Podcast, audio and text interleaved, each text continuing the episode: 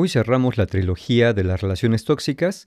Ya hablamos de siete señales para identificar una. En el episodio anterior hablamos de por qué te quedas aún sabiendo que la relación es tóxica. Y hoy, bueno, vamos a tratar de encontrar la salida. Hoy vamos a hablar acerca de caminos posibles para salir de una relación tóxica. Y en teoría no deberíamos estar buscando caminos cuando parece obvio, como lo dijimos en el episodio pasado, que darse cuenta es suficiente para querer salir. Sí, pero a veces queriendo uno siente que no puede, o uno teme las consecuencias de hacerlo, o francamente no desea perder aquello que la relación, por tóxica que sea, nos está dando. ¿Qué podemos hacer? ¿Qué camino podemos transitar para encontrar por fin la salida, la libertad y el encuentro con nuestra propia identidad? Bueno, de eso va el episodio del día de hoy, así que, sin decir más, comenzamos.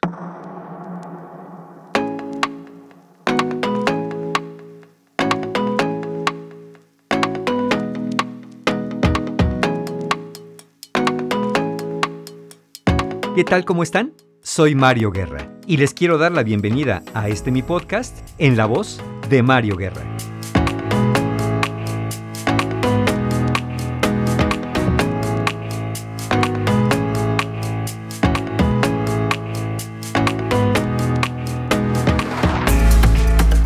Por principio de cuentas es muy probable que, al menos en el fondo, pero a veces no tanto, la realidad es que no quieres dejar esa relación o al menos una parte de ti no quiere, aunque la otra, digámosle la racional o la más consciente, se dé cuenta que no le hace bien. Así que un primer camino. Reconoce. Reconoce que a lo mejor una parte de ti no se quiere ir porque tiene miedo. O a lo mejor no quiere porque no quiere esa parte tuya que seas el malo o la mala del cuento. Es decir, que no seas tú quien tome la decisión para que después la otra persona o la familia entera no te culpe a ti de que tú quisiste terminar la relación, de que todo estaba bien y que tú por insatisfecho insatisfecha, por inconforme, por quejumbroso o hasta por raro o rara, optaste por querer salir. Y entiendo que si eso pasa es porque directamente afectaría tu identidad, o mejor dicho, crees que afectaría tu identidad ante esa o esas otras personas. Y es que la verdad es que sí, que tendríamos que asumir que a lo mejor nos vamos a quedar para esas personas como los malos o las malas del cuento, y sin embargo ese parece un precio muy pequeño para obtener nuestra libertad, ¿no te parece?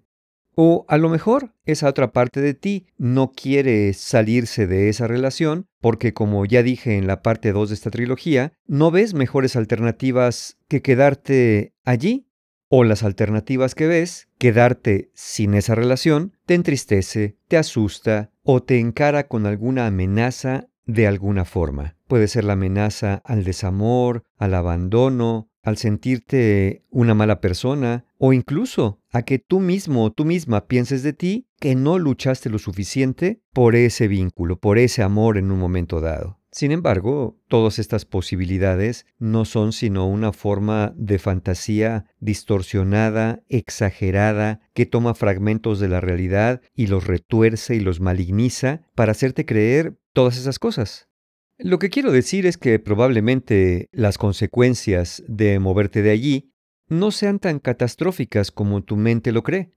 Y sin embargo, esa parte tuya a la que me refiero, que no quiere que te vayas de esa relación, las toma por ciertas, las toma como inevitables y a veces hasta como castigo por haberte salido de allí. Y es que en esto de reconocer, reconoce también que cuando piensas o has pensado en dejar esa relación que no te hace bien, vienen a tu mente toda clase de voces y fantasmas que te dicen que no te vayas, que no es para tanto, que este no es el momento para tomar ese tipo de decisiones, que esperes un poco más, que las cosas ya cambiarán para bien y que entonces te darás cuenta que habías exagerado. Pero tú y yo sabemos que no es así, que lo que esas voces te ofrecen siempre está en un futuro aterrador o idealizado, pero que quien está en el presente, padeciendo la incertidumbre o hasta el maltrato activo o pasivo de estar en una relación tóxica, eres tú. Lo que quiero decir acá es que un requisito indispensable es hacer visibles y conscientes a esos temores y a esas voces, para mirarlas como lo que son, voces que te asustan o voces que te prometen cosas que quién sabe si van a suceder. Y realmente es de pensarse qué tanta validez o credibilidad le puedes dar a esas voces. Porque al final son voces que provienen de tu cabeza y que como provienen de tu cabeza no pueden saber más que tú y como tú tampoco pueden conocer el futuro para poder definir una certeza de lo que va a pasar. Por ejemplo, si esas voces internas te dicen que si terminas tu relación te vas a arrepentir, que no vas a poder con lo que venga, ¿cómo lo saben? Si esa voz o voces internas te dicen que no tienes los recursos para afrontar con firmeza una decisión así, ¿cómo lo saben? ¿Cómo saben que no tienes lo que antes no habías necesitado usar y sacar de dentro de ti, como la fortaleza o la capacidad de hacerte cargo de lo que pueda surgir? Y no digo que lo que pueda surgir no pueda ser desagradable o que se sienta al inicio como insuperable o que te provoque mucho miedo mientras vas cruzando por eso. Afortunadamente la idea no es que te quedes adentro de la cueva, la idea es que si tienes que atravesar esa cueva, salgas del otro lado, ¿no es verdad? Entonces, como dije, reconoce, no niegues esas voces, no niegues que hay una parte de ti que cree que necesita que te quedes, que incluso te hace creer que necesitas quedarte o que te dice que las cosas no están tan mal. Porque si reconoces esas voces, te vas a dar cuenta que te dicen muchas cosas que no tienen un sustento realista, que son como una especie de vendedor o vendedora truculento que tratan de convencerte que compres algo aunque no te sirva, aunque pagues un precio muy alto por eso o aunque sea de mala calidad. Lo que les interesa es vender, no que te vaya bien. Otro posible camino es ir resolviendo. Ya reconociste las voces, ya reconociste que hay una parte de ti que a lo mejor no quiere irse. Incluso ya reconociste las cosas que te dice esa parte de tu cabeza para convencerte, amenazarte, coaccionarte o asustarte para que no te vayas. Bueno, si ya reconocimos que existe esa parte, vamos a ir resolviendo los obstáculos o los fantasmas que nos va poniendo por delante. Por ejemplo, si tienes miedo de irte de esa relación porque tu pareja te tenga amenazado o amenazada de alguna forma, con amenazas físicas, emocionales o financieras, bien, la mejor idea es que busques ayuda que busques ayuda profesional de algún o alguna psicoterapeuta, que busques asesoría legal, incluso si temes por tu integridad física. Es muy importante que busques fuentes de apoyo que puedan de alguna manera orientarte y brindarte algún tipo de protección en caso necesario. Lo que quiero decir acá es que no te quedes en soledad, no te aísles, que de hecho parte de una señal de una relación tóxica puede ser, además de las que mencioné en el capítulo 1 de esa trilogía, el que la persona, cuando conscientemente genera esta toxicidad, busca aislarte de tus fuentes de apoyo. Entonces, busca apoyo en familia, busca apoyo en amigos, busca apoyo en compañeros de trabajo, trata de hablar con personas que sean empáticas, que a lo mejor te dan consejos simplistas como vete, salte o ya no le sufras, pero aún así es muy probable que si te apoyas en varias personas, algunas de ellas puedan ser verdaderamente de un apoyo efectivo y puedan incluso acompañarte en ciertos procesos. Entonces, este gran obstáculo del miedo, pues como muchos miedos, se conjura estando en compañía, encontrando apoyo, buscando la ayuda necesaria. Otro gran miedo es el de los niños cuando los hay. El miedo a lastimarlos, el miedo al impacto negativo que pueda tener una separación, o incluso también las amenazas que se pueden haber recibido sobre te los voy a quitar o no te voy a dar ni un centavo. Bueno, esas amenazas ahí están, pero habrá que ver de qué manera la ley puede protegerte y estar del lado de la razón. Entonces aquí también conviene que si eso es lo que las voces te dicen y que te mantienen asustado o asustada, te asesores, te informes cuáles son tus posibilidades, así como el temor también se conjura con compañía, como ya dije, también se conjura con información y conocimiento. De la misma manera, si esas voces internas te asustan con que no vas a poder financieramente porque tú no tienes tantos ingresos, que no tienes recursos, bueno, es momento de empezar a buscar cómo generarlos. Sí, probablemente no en cantidad suficiente de la noche a la mañana, pero eso no va a suceder jamás si no empiezas ahora mismo a buscar cómo generar alguna fuente de ingresos que te pueda proveer de un autosustento razonable, además de los acuerdos a los que se pueda llegar si es que hay hijos de por medio o lo que haya de por medio dentro de la relación. ¿Que eso va a llevar un tiempo? Sí, lo sé, y a menos que sea una urgencia salir de allí, pues lo mejor es que, paralelamente a la decisión que vas o no a tomar sobre esta relación, empieces a generar esa autosuficiencia si es que ese es uno de los problemas que tienes y que te hacen temer salir de allí. Otra cosa que hay que reconocer y sobre la que hay que actuar es sobre la vergüenza. Como ya dije, no es buena idea aislarse y sería muy buena idea conversar con personas empáticas, pero a veces nos da vergüenza reconocer que hemos estado por mucho tiempo en una relación de abuso, de maltrato, de engaños. Y entonces preferimos guardar silencio para no pasar la vergüenza de sentirnos tontos, de sentirnos manipulados, de sentir que ya hubiéramos podido hacer otra cosa y que sin embargo seguimos ahí, Incluso hay personas que para callar no solamente los sentimientos de vergüenza, sino el dolor de estar en una relación así en desamor, pues recurren al consumo de sustancias para adormecer, como dije, estos sentimientos negativos. Sí, cuando uno llega por primera vez a terapia, tiene que abrir con el terapeuta pues eh, lo que va uno a trabajar y a veces no son cosas que nos hacen sentir particularmente orgullosos de nosotros mismos, porque a veces hemos de reconocer que hemos mentido, que hemos engañado, que tenemos algún tipo de adicción, hábito, conducta o actitud que socialmente puede parecer reprobable. Difícilmente vamos a encontrar ayuda fantaseando sobre lo maravillosa que es nuestra vida y lo rosa que se ve el futuro para nosotros. Sí, a veces destapar una coladera no deja olores agradables ni vistas apetitosas. Sin embargo, hay que sacar lo que esté atorado ahí, ¿no es cierto? Por eso recomiendo personas empáticas. En cuanto a una persona le cuentes algo y te empieza a criticar o a tachar de tonto, tonta eh, o cualquier otro adjetivo de esa naturaleza, eh, lo mejor es ya no, ya no compartir con ese tipo de personas nuestro mundo interior. Pasar por la vergüenza a veces es inevitable, porque ya sé que alguien te va a decir, no, no tienes por qué sentir vergüenza si tú eres la víctima, tú debes tener la frente en alto. Eh, sí, está bien, la cuestión es que sí se siente. Entonces, no porque te digan que no deberías sentirla porque no es tu papel, eso te va a llevar a que desaparezca como por arte de magia, ¿no es cierto? Es un poco lo que dije al principio. Reconoce, reconoce lo que se siente, reconoce la verdad. Y no es lo mismo decir, mejor no cuento nada para no sentir vergüenza, a decir, me da mucha vergüenza contarte, pero te lo tengo que decir, porque ya no puedo con esto y necesito contárselo a alguien. ¿Te fijas la diferencia? Reconocer, mirar a la cara lo que nos asusta, actuar en consecuencia, conjura muchos de los terrores que tenemos fantaseados en la mente. Todo esto que acabo de decir abre la puerta para poder enumerar de manera muy concreta seis pasos para poder dejar una relación tóxica. Primero, crea una red de seguridad.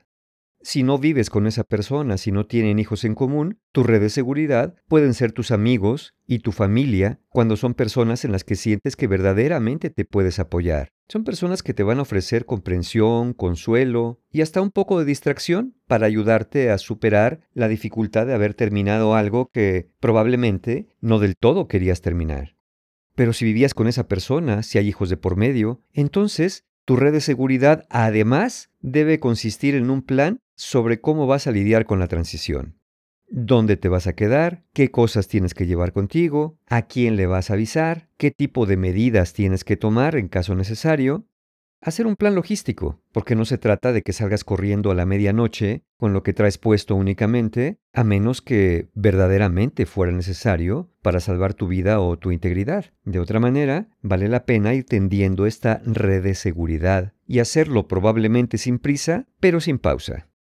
Segundo paso, fíjate la meta de ser independiente. Y ya hablé de la independencia y el autosustento económico, pero también fíjate la meta de ser independiente y autosuficiente de manera emocional. Y cuando digo autosuficiente de manera emocional, no es que tú mismo o tú misma te vas a dar abrazos y apapachos, que no estaría de más, sino que eres independiente y autosuficiente para no tener que buscar a alguien que te provea, sino que más bien busques personas que contigo quieran compartir esta calidez, esta empatía, esta afectividad que todos necesitamos. Desde un punto de vista práctico, ser independiente a lo mejor pasa por, no lo sé, acabar la escuela si te quedó pendiente, capacitarte en algo, empezar a trabajar o retomar el trabajo después de mucho tiempo, a lo mejor eh, de manera parcial, a medio tiempo también. No sé si convertirte en una persona freelance sea la solución para ti o realmente buscar que te contraten para que tengas al menos seguridad social si eso es posible. La independencia emocional y financiera son fundamentales para fortalecerte y poder salir de una relación tóxica. Tercer paso, cuéntaselo a alguien.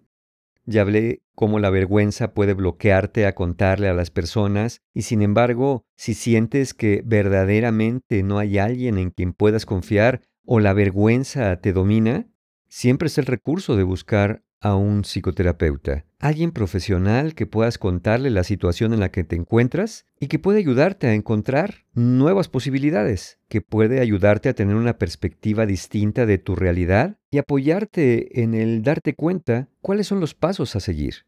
Como ya dije también, si la amenaza es grave, bueno, también habría que hacérselo saber a alguna autoridad, algún grupo de la sociedad civil que apoya a personas que están en tu situación o a todos al mismo tiempo. Cuarto paso, busca ayuda profesional. Oye Mario, pero eso lo dijiste en el paso anterior. Hácelo saber a alguien y si no encuentras a nadie a un terapeuta. Sí, sí, claro, pero aquí estoy presuponiendo que si encontraste a alguien, en este cuarto paso ahora es momento de buscar a un terapeuta.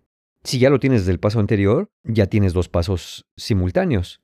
Y lo digo porque recuperarse de una relación tóxica que a veces pudiera tener tintes de codependencia no es rápido y no es sencillo.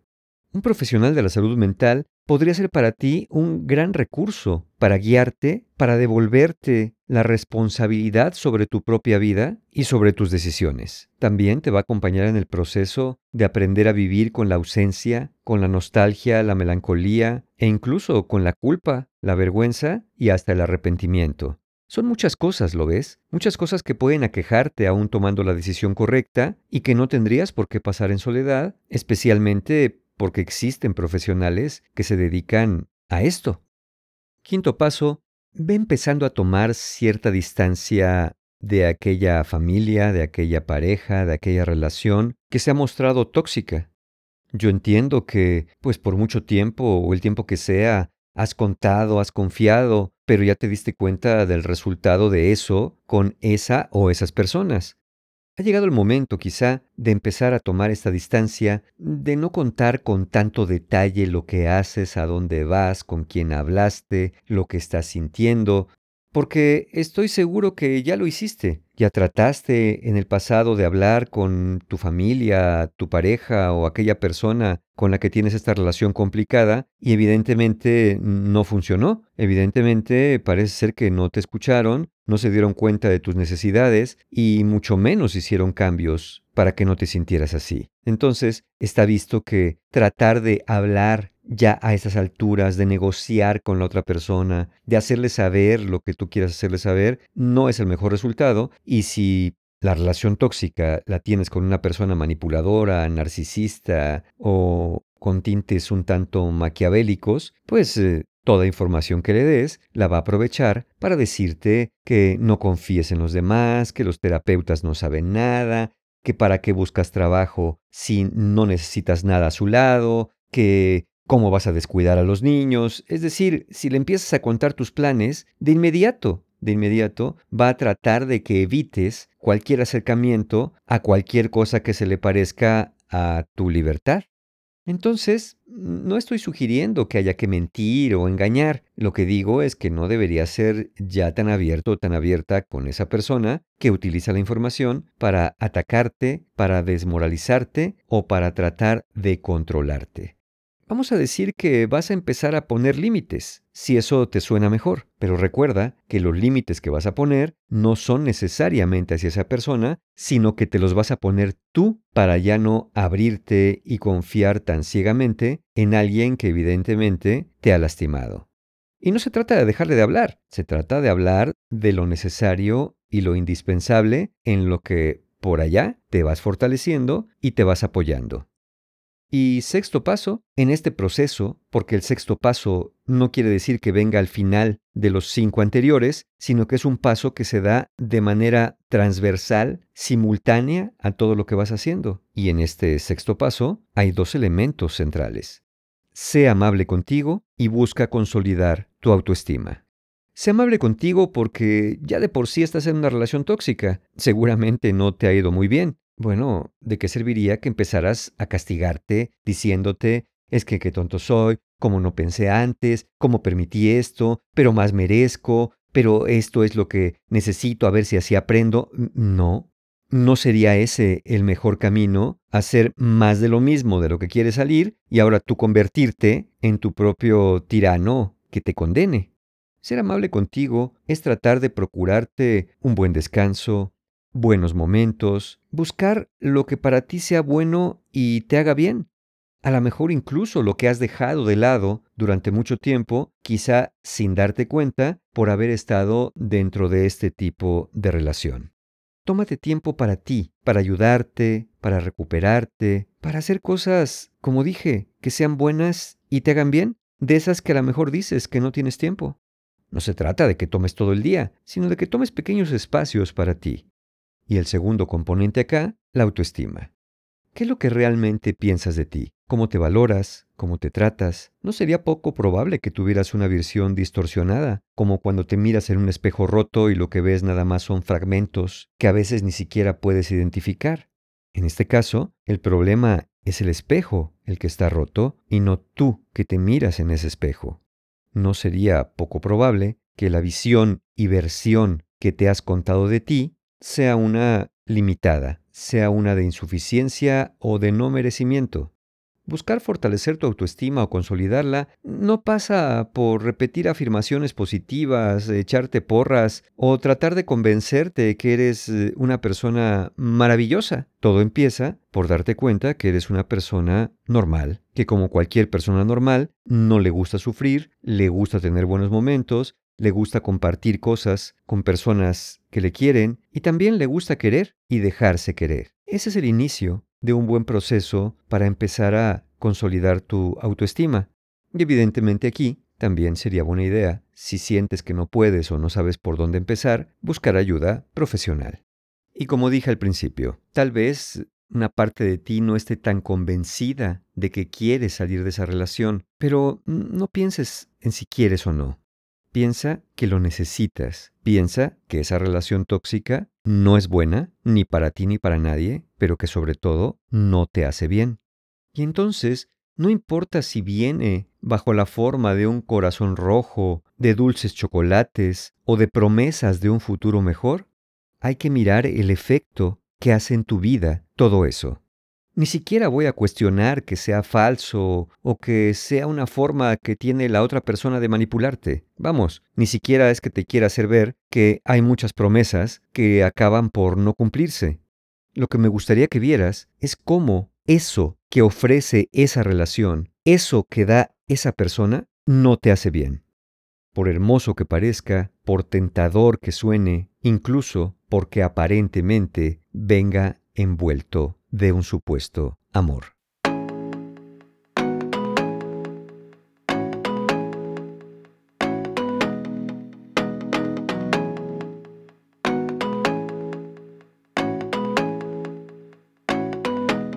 Como ya vimos, plantearse salir de una relación tóxica requiere no solamente de una parte de voluntad, sino de vencer la resistencia que genera la otra parte. Requiere de claridad, requiere de fortaleza, pero sobre todo de conciencia, de la conciencia de lo que estás pasando, de la conciencia que no es fácil salir de allí, pero de la conciencia que quedarte ahí y quedarte así no es algo que te haga bien. Y en última instancia, tampoco le hace bien a la otra persona y a cualquier otro que esté involucrado o que dependa de ustedes de alguna manera. Mientras más tóxica la relación, más complicado puede ser salir de ella. Y es verdad que hay personas que lo deciden de la noche a la mañana y lo consiguen. Qué bien si eso les hace bien. Pero otras personas necesitan tomar caminos diferentes. Hay dudas, hay temores, como ya vimos, pero lo importante es tomar el camino. empezar a moverte, empezar a moverte y seguirte moviendo. Porque, ¿saben? Hay una trampa en la que podemos caer en esto, y ahorita que, lo hablo, lo recuerdo de, algunos pacientes puntualmente, donde, por ejemplo, durante un tiempo reciben cualquier forma de maltrato, y en cuanto amenazan con irse o en cuanto dan señales de independencia, la otra persona, la que está intoxicando la relación, cambia y se empieza a poner amable, cariñosa, condescendiente, y entonces tú, que ya tenías la firme decisión de marcharte, empiezas a dudar, porque ves que las cosas empiezan a cambiar, porque te sientes mala persona si te vas, y entonces empiezas a bajar nuevamente las defensas y empiezas a acomodarte, para que una vez que ya estés de nuevo acomodado acomodada, regrese la oleada de toxicidad. Y así, hasta que vuelves a hartarte, la persona cambia, te vuelve a dar señales de cambio, tú te retractas, te echas para atrás en tu intento de libertad e independencia, todo parece que se asienta y se acomoda, otra vez viene otro periodo de manipulación, abuso, maltrato, y así el cuento de nunca acabar. Esa también puede ser una gran trampa que no te deja salir. Pero mira, piensa en esto. Cuando algo es bueno, es bueno. Cuando algo es malo, es malo. Y cuando algo es a veces bueno y a veces malo, es malo, porque no es bueno y no te hace bien. Yo confío que en esta trilogía donde he hablado de relaciones tóxicas y evidentemente en el futuro seguiré hablando de otra forma de ellas, puedas encontrar, identificar qué es lo que te está pasando, qué es lo que te mantiene y al menos cierta claridad de lo que necesitas para salir de allí. Nos escuchamos el próximo episodio aquí en la voz de Mario Guerra. Hasta pronto.